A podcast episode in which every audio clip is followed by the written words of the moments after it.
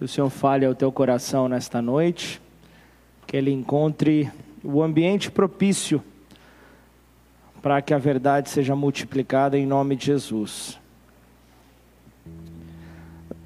Zacarias 9, versículo 12. Põe por favor na tela, Patrícia. Zacarias 9, versículo 12. Dá um jeito, Boninho. Zacarias 9, versículo 12. Voltai à fortaleza, ó presos da esperança. Também hoje vos anuncio que tudo vos restituirei em dobro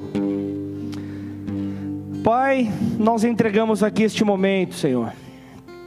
Senhor, nós queremos dizer que nós não ofereceremos resistência alguma ao Seu Santo Espírito, portanto, vem, faça conforme o Senhor já determinou para nós nesta noite, Pai.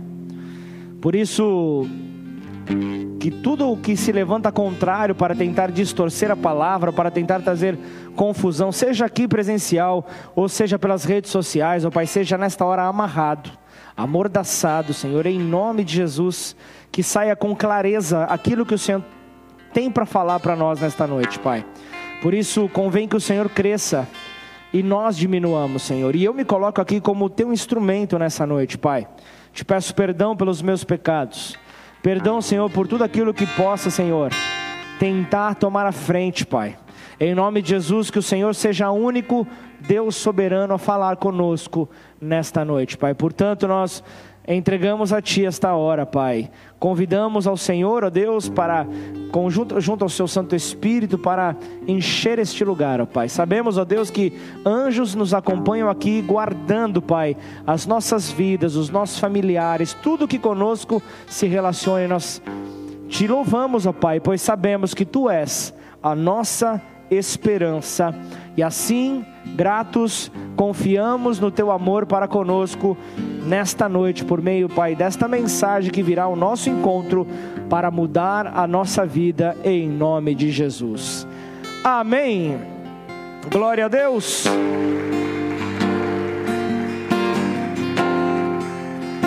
Aleluia. Zacarias 9, versículo 12 fala para voltar-se à fortaleza, mas eu quero citar esse versículo mais na frente ao longo da mensagem. Hoje, dia 16 de maio de 2021, dos 307 leitos que, de UTI que foram destinados para a Covid, no, isso ao meio-dia, 92,83% estavam ocupados. Um número que incrivelmente luta para cair. Um número que incrivelmente está travado há tanto tempo. Nesses dias nós vemos como tem crescido o número de infectologistas de plantão, políticos, teólogos, pessoas que colocam mais peso do que a própria situação já tem. Então são pessoas que têm prazer em dizer: temos quantos mortos mesmo atualizados no nosso país, mas não se levantam para dizer quantos foram curados, quantos foram libertos dessa enfermidade, quantos foram então é, é, é tocados pelo Senhor, mas não, preferem entrar e criticar tudo, criticar todos, falta compaixão. Nós tivemos agora nós vimos aí a morte do, do prefeito de São Paulo, Bruno Covas.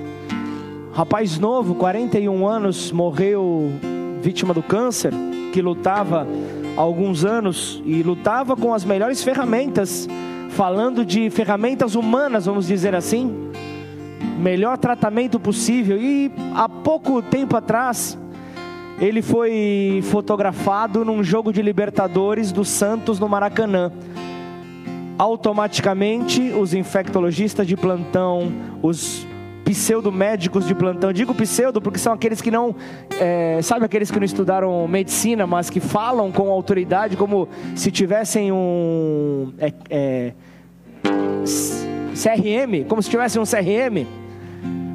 Tá cheio desses assim e falaram isso. Só que um pouco antes de morrer, ele deu a versão dele. O Bruno Covas disse diante das, do cenário que eu vivo, eu não sei quando será a próxima vez que eu vou poder levar meu filho a, a, a um jogo no Maracanã. E aí nessa hora, aqueles mesmos que apareceram, ninguém veio para falar não, perdão, realmente faltou um pouco de tato nas palavras. Foi todo mundo por ele ser uma pessoa pública, foi todo mundo para cima dele.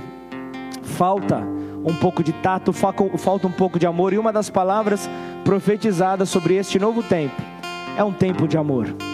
É um tempo de vivermos o poder deste amor. Mas toma muito cuidado, porque a internet ela tem poder para multiplicar tanto coisas boas como coisas ruins. Vejam o aumento considerável das lives por aí. Todo mundo está fazendo live hoje em dia, live para todos os lados. O grande ponto é que poucas são as palavras que trazem direcionamento. As pessoas continuam, na sua grande maioria, perdidas continuam sem saber para onde ir, sabe, mensagens que não apontam para Cristo, mas apenas para uma projeção pessoal. Semana que vem eu tenho que fazer uma live, do que? Não sei, mas eu tenho. Peraí, se você não tiver nada para acrescentar, se cale. Se cale, pare de querer alcançar seguidores, seguidores, seguidores. Seja você um seguidor de Cristo. Seja você um seguidor de Cristo verdadeiro. Então eu quero apresentar uma visão profética, uma visão profética desses fatos, uma visão profética dos dias que nós estamos vivendo. Claro que nós não podemos desprezar a realidade. Você que é, é da casa, você estava presente no, no, no, culto na semana que começou a pandemia, em março do ano passado. Você viu, ou você que me acompanha pelas redes sociais, você ouviu falar acerca disso enquanto não houver então o término dessa pandemia, nós temos que respeitar pessoas, nós temos que respeitar famílias que estão com medo, famílias que não querem se expor. Não não não não está aqui o ponto de nós sermos juízes se estão certas, se estão erradas, mas nós temos que respeitar. Nós temos que respeitar.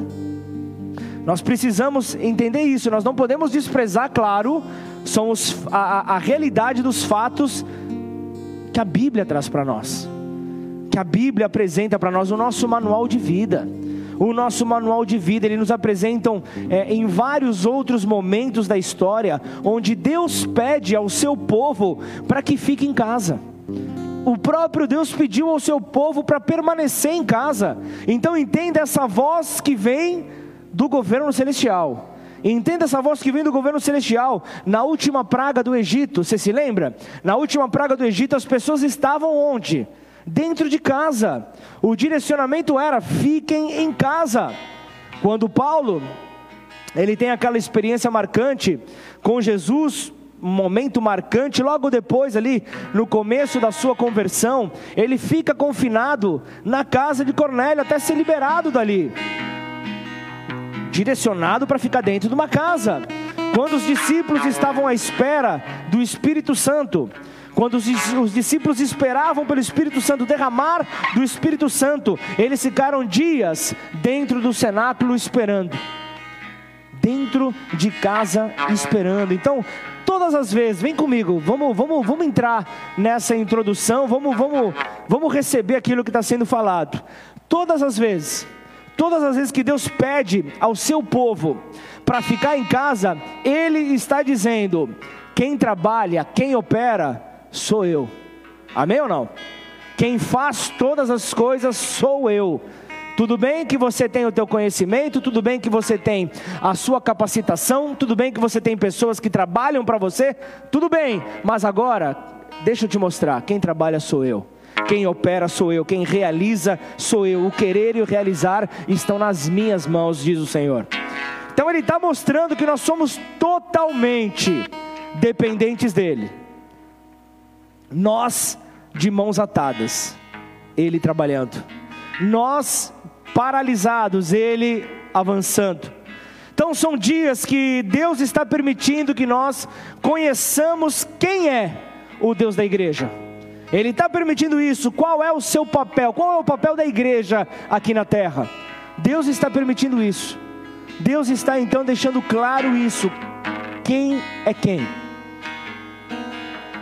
Ah, perceba isso, perceba que você foi retirado no começo da pandemia de um ativismo. Você foi tirado de um ativismo para entender até que ponto a realidade do Evangelho funciona, independente das pessoas.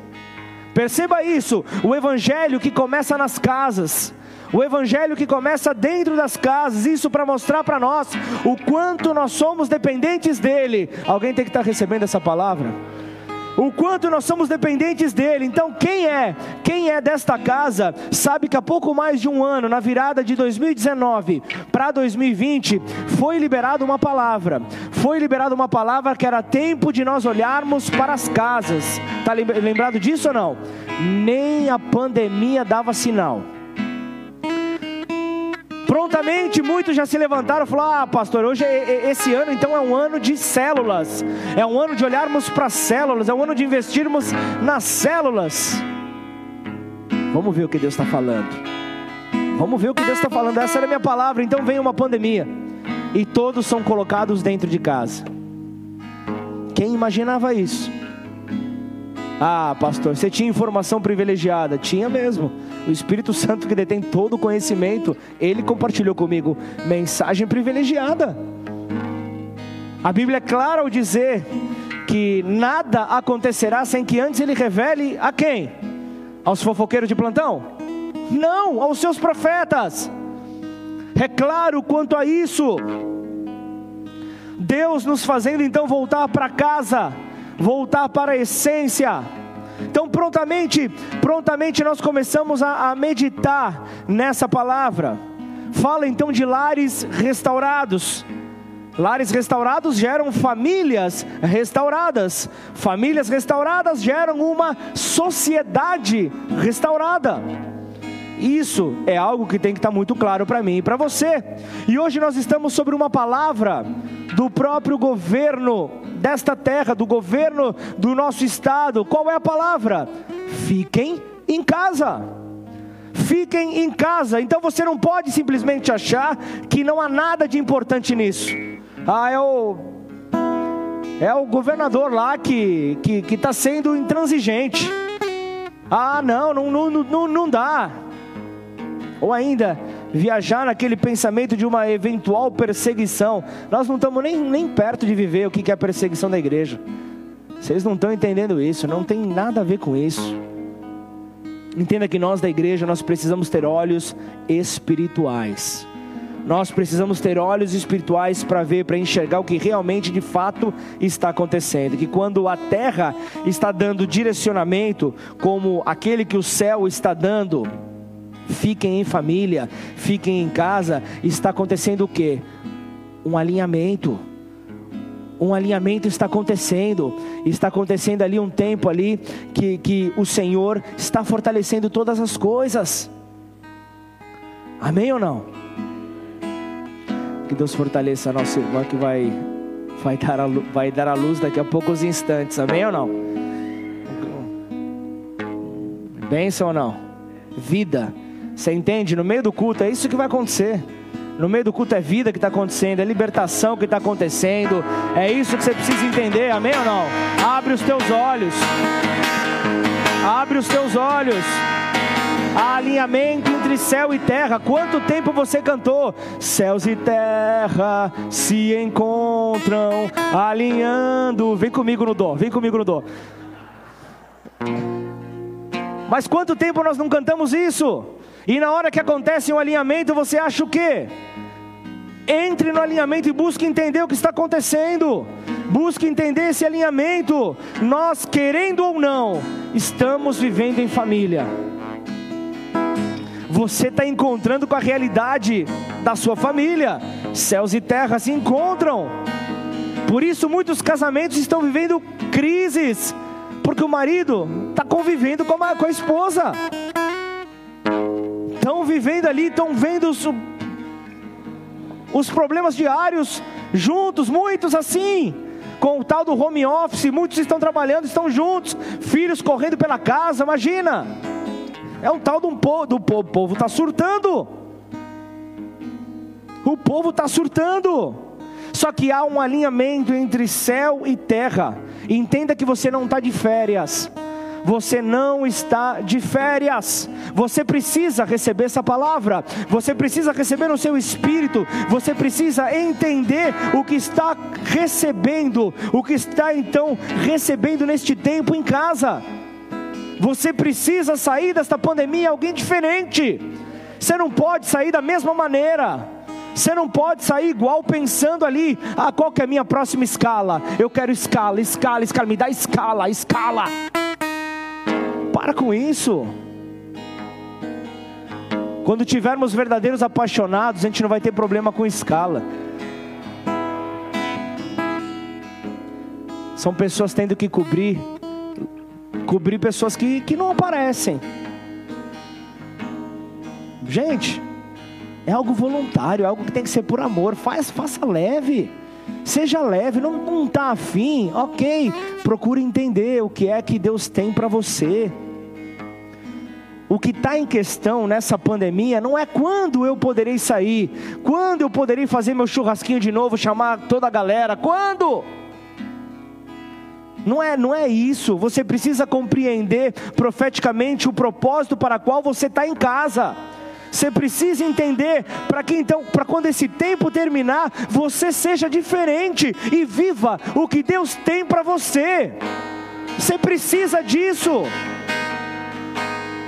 Houve um tempo também onde a terra estava distante dos propósitos de Deus. E Deus ele olha e ele diz: é, o homem saiu do prumo, o homem perdeu ali a sua sensibilidade, perdeu ali o seu amor. Eu vou destruir a terra. Mas ele olha para a terra e ele vê um único homem justo, Noé. E ele chama Noé para uma conversa particular. Se fosse nos dias de hoje, vamos tomar um café, Noé. Noé, é o negócio seguinte vou acabar com tudo. Eu vou acabar com tudo. Não vai sobrar nada. Vai parecer o Mundial do Palmeiras, não vai existir. Vai acabar tudo. Mas eu estou olhando para você. E eu estou vendo em você justiça. E, e através da tua vida e da tua família, eu vou pedir para você uma nova estrutura, porque eu quero que após esse dilúvio, após a destruição de tudo, eu quero que um novo governo se levante sobre esta terra. Eu quero que um novo governo, um governo que vai vir de dentro de um lar, eu quero que por meio desse governo haja então uma transformação. E eu conto com você, Noé. Então, vai lá, vai fazer uma arca, porque eu vou mandar água, eu vou mandar chuva sobre essa terra, e o negócio vai ficar esquisito. E então ele começa a fazer como que para os dias de hoje um transatlântico com os seus familiares ali. Logo, taxado de louco, logo taxado de inconsequente. Como que você está fazendo? Motivo de conversa ali nas rodas, ali as pessoas ali estavam ali zombando. Como pode uma coisa assim? Mas ele vai recebendo todas as diretrizes. É, Patrícia, vem comigo, Gênesis 6, 16. Só para você ver aqui um dos direcionamentos que Deus dá.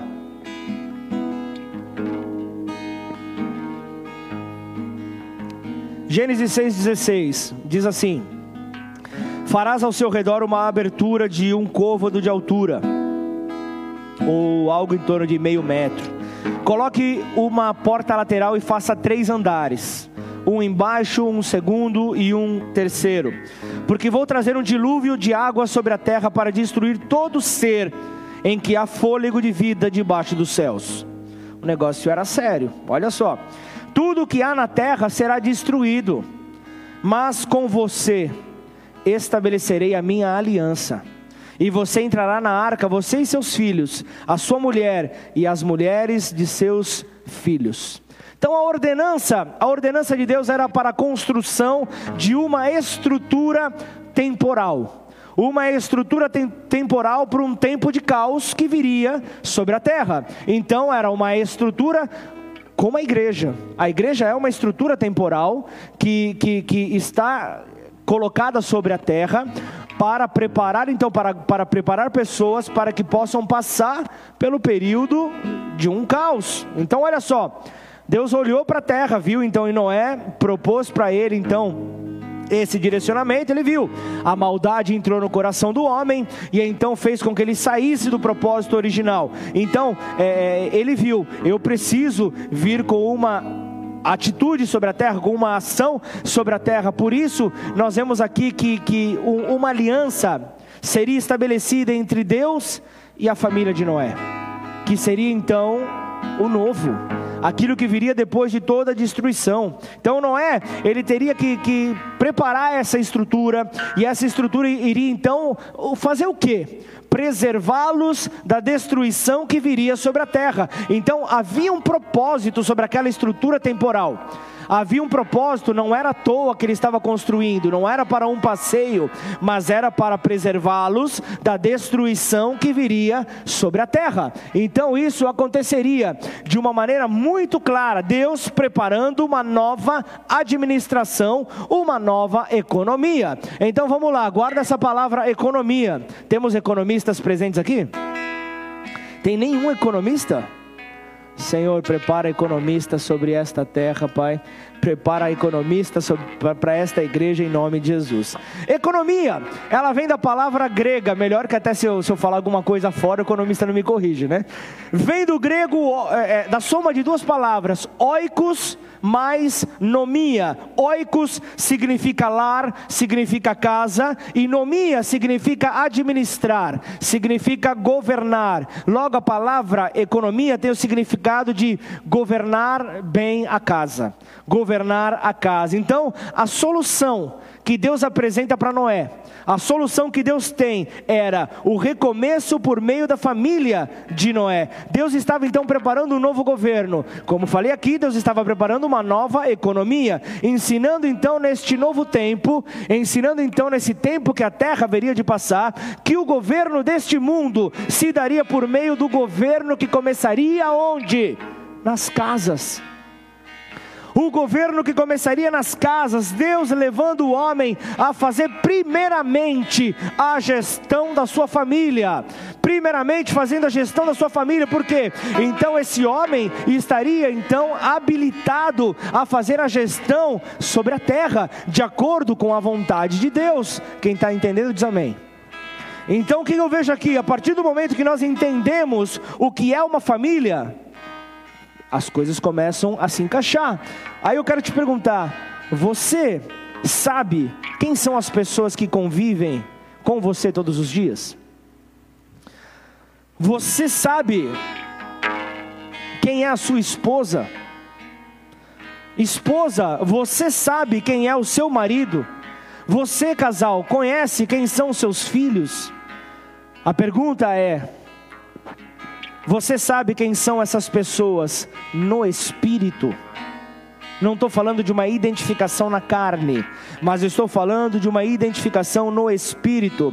Vamos lá, Paulo fala aos Coríntios, 2 Coríntios 15, é, 2 Coríntios 5, versículo 16, ele fala: Assim que nós, daqui por diante, diante da onde? A partir do momento que nós nascemos de novo em Cristo, a ninguém conhecemos segundo a carne e se antes conhecemos Cristo segundo a carne, já agora não o conhecemos mais deste modo. Então a ninguém mais conhecemos segundo a carne, era o que Paulo estava falando aqui. E olha só, estamos falando de Paulo, alguém que sofria um preconceito dos outros apóstolos. Ele, imagina, ele não havia convivido em carne com Jesus, ele não havia convivido no ministério terreno de Jesus aqui na terra. Ele era um perseguidor da igreja. Ele era um perseguidor da igreja. Imagina é uma conversa entre os apóstolos. Espera aí, quem é esse que até ontem estava perseguindo a igreja e agora? E agora está querendo dar direcionamento, agora está querendo fazer e acontecer. Quem é esse? Quem, que, que ele está pensando da vida? Então esse mesmo Paulo é que diz ali, ele está falando, ó, é, de nada vale, é, a partir do momento que, que, que nascemos de novo, nós precisamos discernir as pessoas no espírito, até mesmo se conheci Jesus na carne, de nada tem validade. Eu preciso conhecê-lo e discerni-lo no espírito. É isso que ele está falando aqui. Paulo está falando aqui, o ponto-chave está aqui. Temos que discernir a todos no espírito. Então, aquele que era perseguido ali pelos apóstolos, libera essa palavra libera essa palavra, o que adianta? O que adianta então discernirmos aos outros através da carne?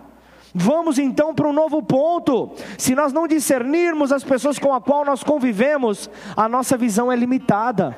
Se nós não discernirmos as pessoas no espírito, Deixa eu dizer algo. Você pode pensar que me conhece, mas na verdade você imagina apenas como eu sou. Você não me conhece. Nós imaginamos como um, como um é, como o outro é. E os, os ambientes familiares são os locais onde acontece a maior falta de honra. Os lugares familiares, esse espírito de familiaridade, é que impede de, de, de que o sacerdócio seja exercido. Nós não conseguimos então ali fazer com que esse sacerdócio ali seja representado diante daqueles que nos cercam ao nosso redor. Mas sim, nós devemos nos preocupar em fazer ali ao, ao Senhor, fazer ali diante do Senhor, apresentar ali diante dele quem verdadeiramente nós somos. Muitas vezes nós vemos mulheres que não sabem reconhecer o chamado dos maridos, não conseguem reconhecer por estarem na mesma casa, por saberem das suas dificuldades, dos seus erros, por não o reconhecerem no espírito. Afinal de contas, maridos, vocês vão me entender, estamos na mesma casa que elas. Por isso o marido às vezes sofre com, com, com, com este ponto. Aí vem o Zé das Couve e fala algo que você está falando há cinco anos.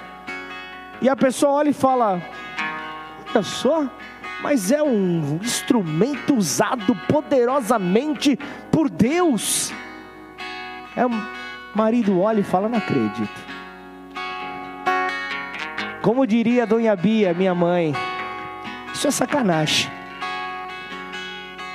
E ela falava quando o negócio era auge e da grossa.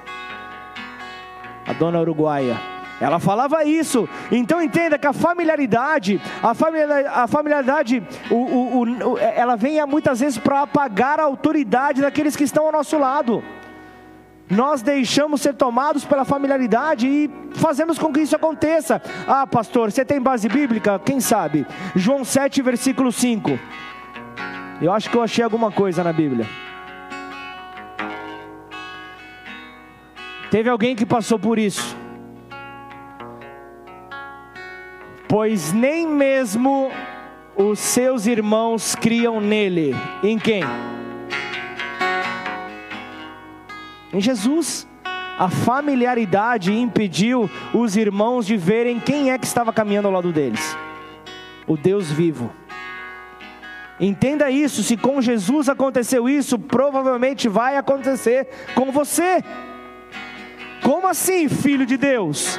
Está aqui na carpintaria, está aqui fazendo os trabalhos com madeira, como assim?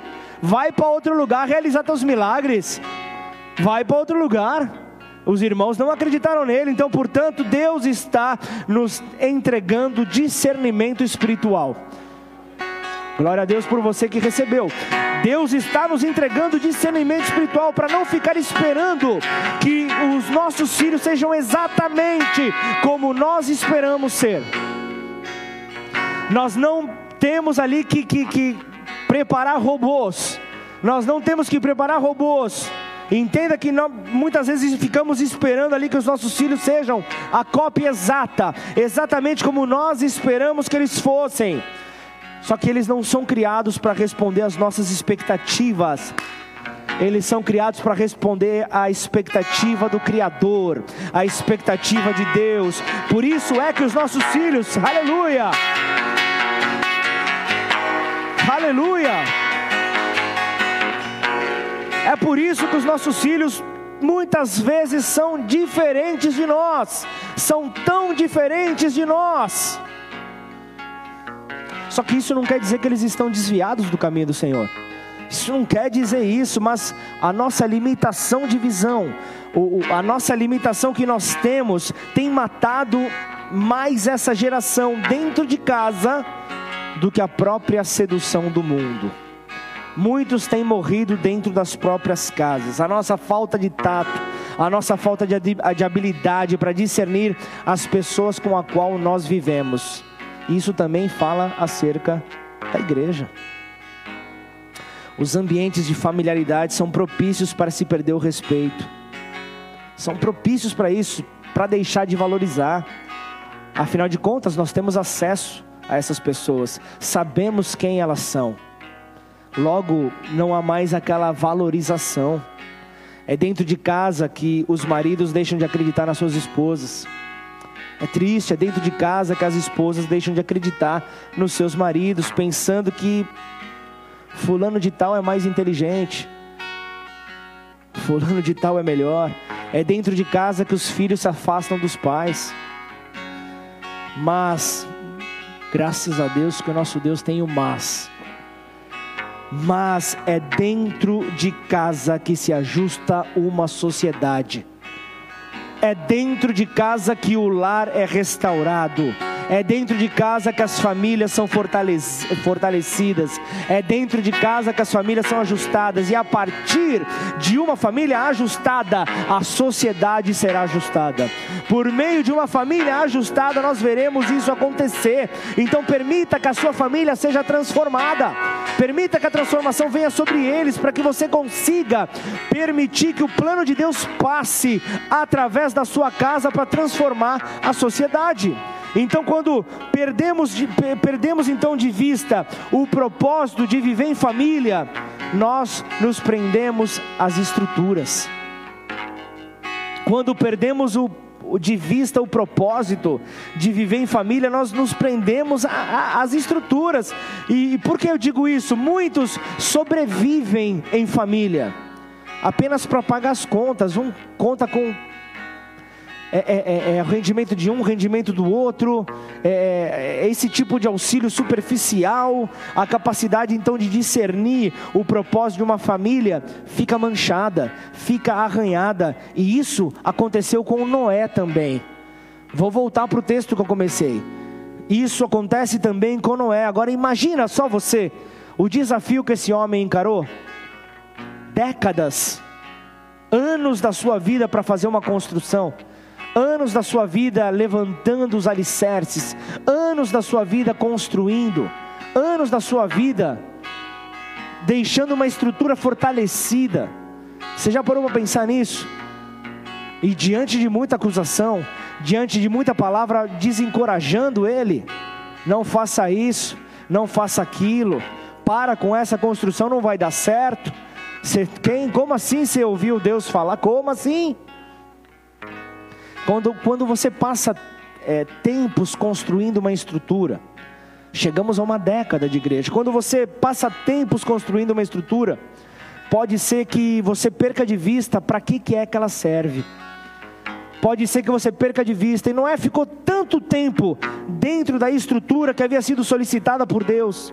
Ele passou tanto tempo ali numa estrutura temporal, temporal que servia ali para produzir salvação ele passou tanto tempo, a sua família ficou tão envolvida na construção, que eles esqueceram para que aquilo serviria. Que aquilo viria então, a, a arca serviria para reordenar a terra através da sua família. Noé se perdeu. Então imagina só a organização ali da arca. Eles estavam envolvidos nessa organização para fazer tudo acontecer com excelência. Os animais, será que eles estão alimentados? Será que os animais estão limpos? Será que tem sujeira? Imagina só você. Ah, você, você lembrou de limpar lá o, o, o, andar dos animais? Você lembrou? E era, era tanto pensamento. Será que. Ah, dá uma olhada lá fora. Será que as águas baixaram? Era tanto pensamento. Quando isso vai acabar? Quando que eu vou largar essa máscara? Quando? Quando que isso vai acontecer? Quando? Quando que isso vai acontecer? Como é que eu posso discernir isso? Entenda, com, com isso você pode se perder no propósito para qual você está em casa. Gênesis 9, continuando, ó, versículo 20. Sendo Noé lavrador passou a plantar uma vinha. Bebendo do vinho, embriagou-se e se pôs nu dentro da sua tenda. Cã, pai de Canaã, vendo a nudez do pai, fê-lo saber fora a seus dois irmãos. Então Sem e Jafé tomaram uma capa, puseram-na sobre os próprios ombros de ambos e andando de costas com os rostos desviados, cobriram a desde do seu pai, sem que a vissem. Despertando Noé do seu vinho, soube que o que lhe fizera o filho mais moço. E disse: Maldito seja Canaã, seja servo dos servos a seus irmãos. Então esse é o ponto. Olha aqui. Quando Noé sai da arca, a ideia era que ele saísse para governar. A ideia era que ele saísse para trazer uma nova, um, um novo templo sobre a terra. E o que, que ele faz? Ele vai e planta uma vinha. Das, da, a, ali ele, ele, ele gera então um vinho, se embriaga. E o que acontece? Ali ele acaba sendo ali é, exposto diante dos filhos. O mais moço, então, é, há algumas versões que chegam a dizer que chega a abusar do pai embriagado. Então entenda que aquilo que era para ser bênção, aquilo que era para ser bênção, perde o foco e então começa o novo tempo com uma maldição. Começa um novo tempo com uma maldição sobre o filho mais moço. Então, nós fomos conduzidos para dentro das casas para que nós não nos preocupemos com as estruturas. Então, a cabeça das pessoas é, que muitas vezes está no dinheiro, como é que eu vou fazer para honrar todas as coisas, é, como é que eu vou fazer para manter a minha empresa aberta, como é que eu faço, é corre daqui, é corre dali, é 200 por hora. O problema de muitos não é a Covid-19. O problema de muitos não é, o, é, é esse cenário, é não saber parar dentro de casa muitos se sentem ali é, é, praticamente a, a, a, entrada de um ataque cardíaco por parar na sua casa por diminuir o seu ritmo, não saber ficar dentro de casa. Então o que acontece? As pessoas surtam. As pessoas surtam, mas Deus está permitindo, aleluia. Deus está nos permitindo então passar esse tempo. A empresa que você está administrando não é para sempre. O seu emprego não é para sempre, são coisas temporais. São situações temporais, mas a sua família, guarda bem isso, a sua família pode gerar um legado eterno. A sua família pode gerar um legado eterno. Então Noé, ele colocou tanto o seu foco em uma estrutura temporal que ele perdeu o propósito eterno. Ele perdeu o seu propósito eterno que era reorganizar a terra, alinhando então com o plano original de Deus sobre um novo governo, o governo das casas o governo dos lares. Então ele sai da arca e logo se embriaga. Deixa eu te dizer algo, pode ser que nós, ao sairmos desta situação, nós iremos nos embriagar. Embriagar achando que é possível viver uma vida sem ir à igreja. Até porque eu fiquei esse tempo todo, eu selecionava quando eu queria ir, quando eu não queria ir, reunião que eu deveria ir, reunião que eu não deveria ir. Afinal de contas, eu estou me preservando são pensamentos, mas a igreja não foi feita para ser de maneira virtual. A igreja não, não foi feita, então se guarde para você não se embriagar, acreditando que não precisa de, de estar presente na igreja e, e, alimentar os seus desejos pessoais. E o que é que Deus quer falar conosco nesses dias? 2 Coríntios, vem comigo, 2 Coríntios 4, versículo 16. Este é o ponto-chave desta pregação. 2 Coríntios 4, versículo 16. Por isso, não desanimamos, pelo contrário, mesmo que o nosso ser exterior se desgaste, o nosso ser interior se renova dia a dia, porque a nossa leve e momentânea tribulação produz para nós um eterno peso de glória acima de toda comparação. Na medida em que não, olha, não olhamos para as coisas que se veem, mas para aquelas que não se veem, porque as coisas que se veem são temporais, mas as que não se veem elas são eternas. Então, foca naquilo que é eterno, foca na sua morada eterna, foca na sua morada definitiva, foca no céu. Então, entenda que, que, que é isso que nós precisamos: é, é, é sair das coisas temporais, é sair das discussões que nós ouvimos nos momentos atuais. Para com isso. O reino de Deus não tem direita, não tem esquerda. O reino de Deus não, não tem nada a ver com isso. O reino de Deus não tem nada a ver com isso. O reino de Deus não é conduzido por capitalismo, o reino, o reino de Deus não é, não é conduzido por socialismo, não tem nada a ver com isso. O reino de Deus tem as normas dos céus. O capitalismo, ele funciona através da meritocracia. O capitalismo é levado porque se você trabalha, você tem direito. Para com isso. O reino de Deus ele é diferente. O reino de Deus ele se trata de um pai que recompensa os seus filhos mesmo sem eles merecerem. Esse é o reino dos céus. Que também não tem nada a ver com socialismo, que quer produzir uma, uma realidade social igual a partir de um benefício para poucos não tem nada a ver com isso. O que eu estou querendo te levar é você a sair dessas discussões onde você quer fazer valer os teus propósitos, os teus princípios pessoais, ao invés de você querer levar a eternidade para as pessoas. Para com isso. Para com isso, começa a ser representante do reino dos céus. O reino de Deus não está preso a princípios deste mundo. O reino de Deus está além, então não perca de vista defendendo a poucos, não perca de vista defendendo um partido, não perca de vista defendendo ali é, propósitos pessoais, mas defenda o propósito de Deus para estes dias. É tanta maledicência circulando, é uns falando mal dos outros, está tudo errado. Tá tudo errado. É o que eu costumo dizer, é o poste fazendo xixi no cachorro. Tá tudo errado. Tá tudo errado. A Bíblia diz que o mundo conhecerá a Deus a partir do momento em que nos vir como um. Nós precisamos ser um. As pessoas precisam ver que não há divisão no povo de Deus. Você que está me acompanhando pelas redes sociais, você tem que receber isso. Talvez você já está aí, você já está pronto ali para postar qualquer coisa. Guarda teu coração. Guarda teu coração. Para de usar o psicólogo. Para, para. Para, porque nós muitas vezes nós perdemos de vista a compreensão do Evangelho para defender os nossos pontos de vista pessoais.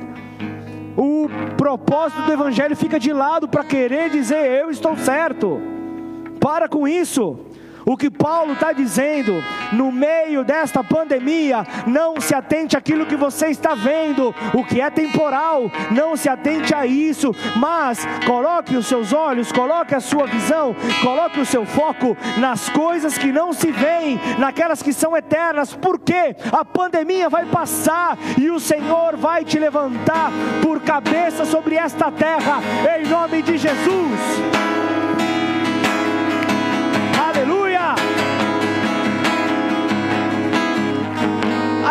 Encerrar, você aprenderá o que essa situação quer te ensinar, ou você vai voltar para o mesmo estilo de vida que você tinha lá em fevereiro do ano passado. Então você entendeu o ponto-chave da mensagem que Paulo fala? Quando nós passamos a olhar para as coisas temporais, nós perdemos a esperança. Eu nem falei, né? O tema da mensagem nessa noite é prisioneiros da esperança. Mas eu vou chegar lá, eu vou chegar lá. Então, é, é, é, este é o ponto. Ao olharmos para aquilo que é temporal, nós perdemos a esperança, nós perdemos a força. O pânico começa então a querer tomar a frente. Então, tantas pessoas que são acometidas, colocadas numa cama com depressão com medo de seguir adiante. Então não se prenda a essa realidade. Confie em Deus, discina espiritualmente esses dias. Porque senão é dormir, é acordar e notícias de desespero sobre o coronavírus o tempo inteiro virão.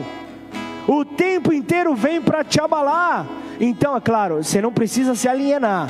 Não é isso que eu estou falando aqui, mas abra os seus olhos e ouvidos espirituais tenha esse discernimento, aprenda que por detrás de algo visível existe algo invisível sendo construído pelo Senhor que se tornará visível no tempo oportuno.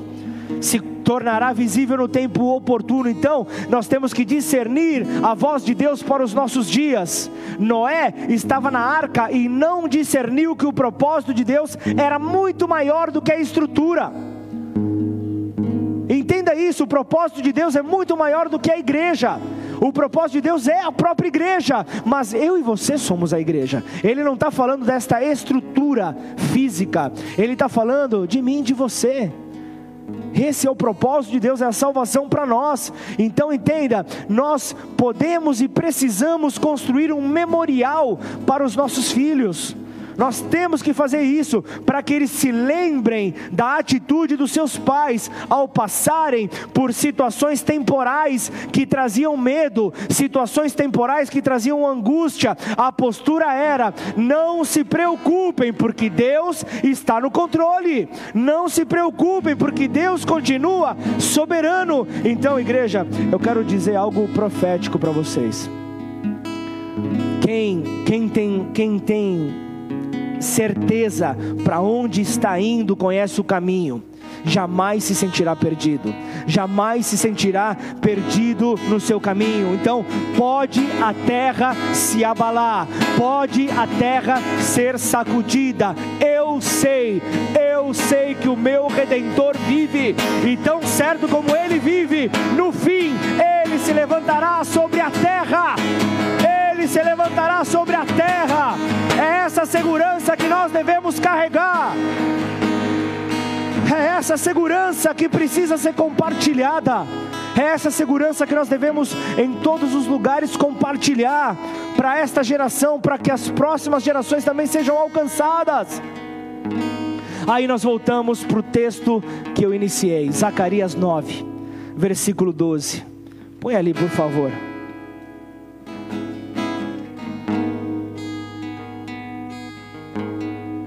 Deixa eu pegar na primeira frase, na, na parte A.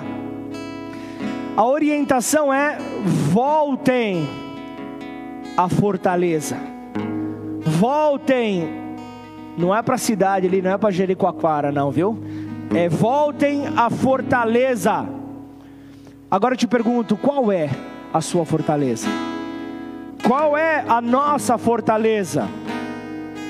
Se Jesus então toma esse lugar, se Jesus é a nossa fortaleza, se Jesus é a nossa vida, se Ele é a fonte de todas as coisas que nos liga, então a segunda parte do versículo, voltem à fortaleza, ó, prisioneiros da esperança, que é o tema, é, é, gera o tema desta mensagem, prisioneiro da esperança. Você já parou para pensar quem é prisioneiro? Prisioneiro é aquele que está sobre algema Prisioneiro é aquele que está guardado em um determinado local, que está esperando o seu tempo para sair à liberdade. Prisioneiro é aquele que, que, que não consegue agir sozinho, não consegue fazer nada sozinho, ele está paralisado. Esta é a nossa situação atual. Nós não temos o que fazer, apenas confiar. E todo dia eu abro ali o aplicativo do Covid-19. Eu falo, isso aqui vai desmoronar. Aí eu olho lá, está 90%, 91%. 90, 92. Eu falo, Senhor, eu queria é, mexer na programação, chamar o Pedro para me ajudar na programação e mudar, colocar ali 40%. Mas eu não posso. Eu não posso, o Pedro não pode. Nós não podemos. Nós não podemos mudar nada, nós estamos algemados diante da situação atual. Só que, se nós sabemos em quem nós temos crido, nós temos esperança, porque nós estamos em Cristo e porque nós estamos nele, nós enfrentamos essas situações. E se voltarmos então a essa palavra, preservando as nossas vidas, a palavra que temos é: também hoje anuncio. Ele continua: também hoje vos anuncio que tudo. Ele não está falando de algo parcial. Ele está falando que se vocês se voltarem a Ele, se vocês se voltarem a Ele, o, o, o que detém a esperança, Ele anuncia a restituição dobrada, a porção dobrada sobre a vida dos seus, aqueles que confiam nele. Então, o Senhor restaurará tudo o que se perdeu.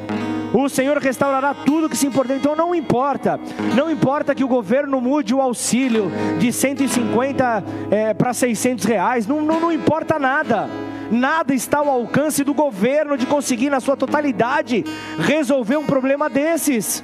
nada está ao alcance do governo, mas agora, quando nós estamos em Cristo, quando nós estamos na fortaleza, quando não vivemos mais por aquilo que os nossos olhos veem, por aquilo que os nossos olhos estão observando, aí sim nós podemos estar seguros, nós podemos estar aprisionados, certos de que Ele nos conduz em esperança certos de que Ele traz para nós esperança. Então, nada, nada substitui o que Deus colocou ao seu lado nesta hora.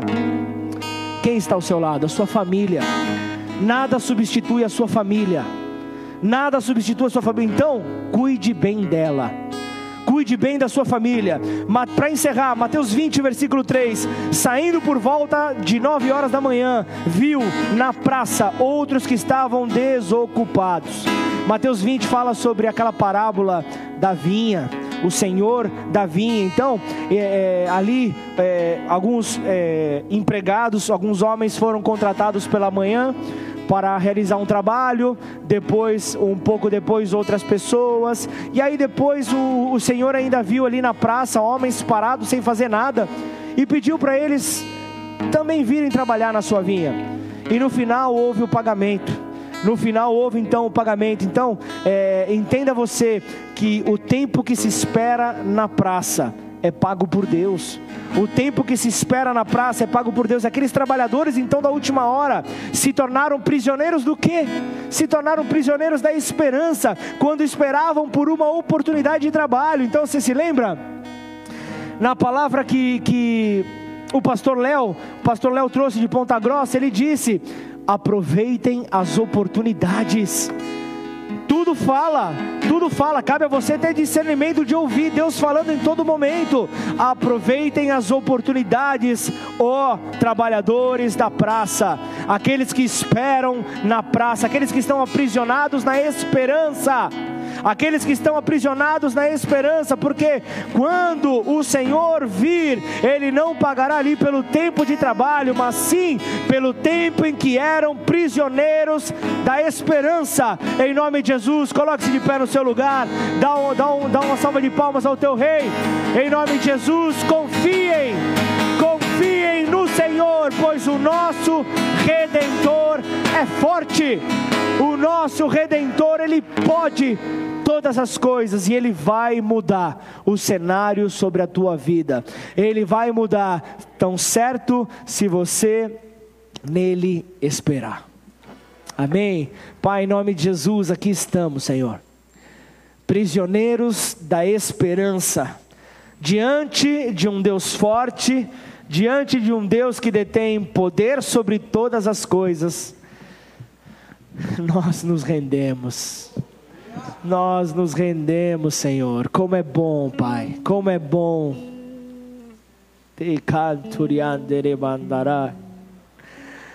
Espírito Santo, faça-nos compreender então, Pai, este tempo, Pai. Estamos olhando para dentro de casa, Pai. É o tempo de arrumarmos todas as coisas porque nós sairemos muito mais fortes, ó Pai. Essa é a esperança daquele que crê no Senhor.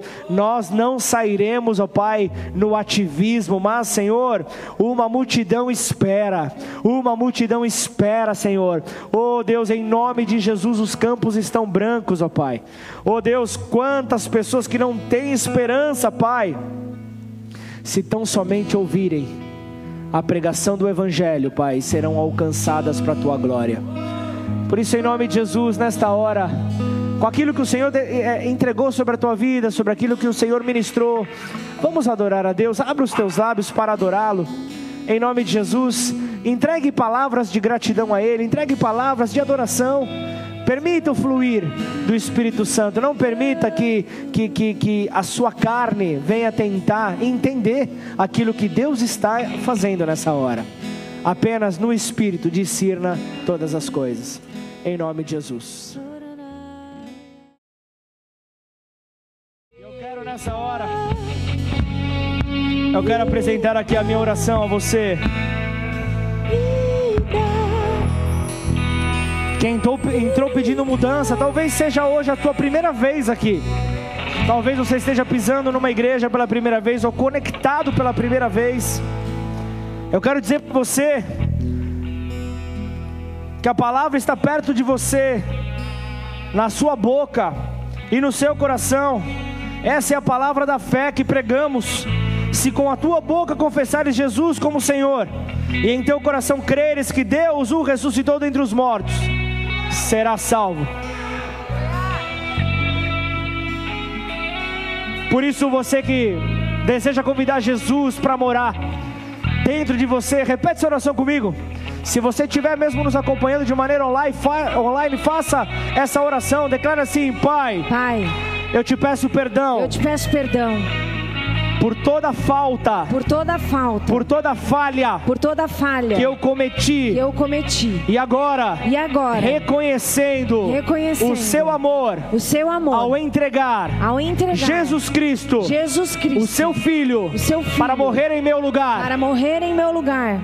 E ao terceiro dia, e ao terceiro ressuscitar, dia, ressuscitar.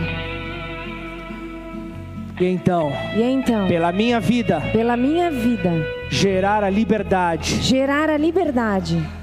Eu assim, eu assim. Te reconheço, te reconheço. E te recebo, e te recebo. Como meu único, como meu e suficiente, único, e suficiente, Senhor e Salvador, Senhor e Salvador. Escreve o meu nome, escreve o meu no nome, livro da vida, no livro da vida, em nome de Jesus, em nome de Jesus. Pai, em nome de Jesus, eu quero orar por cada um, Senhor, que apresentou, Pai, em sinceridade, em fé esta oração. Que o Senhor possa fortalecer, ó Pai, aos teus filhos, às tuas filhas, ó Pai, que ganharam então o direito de serem chamados família.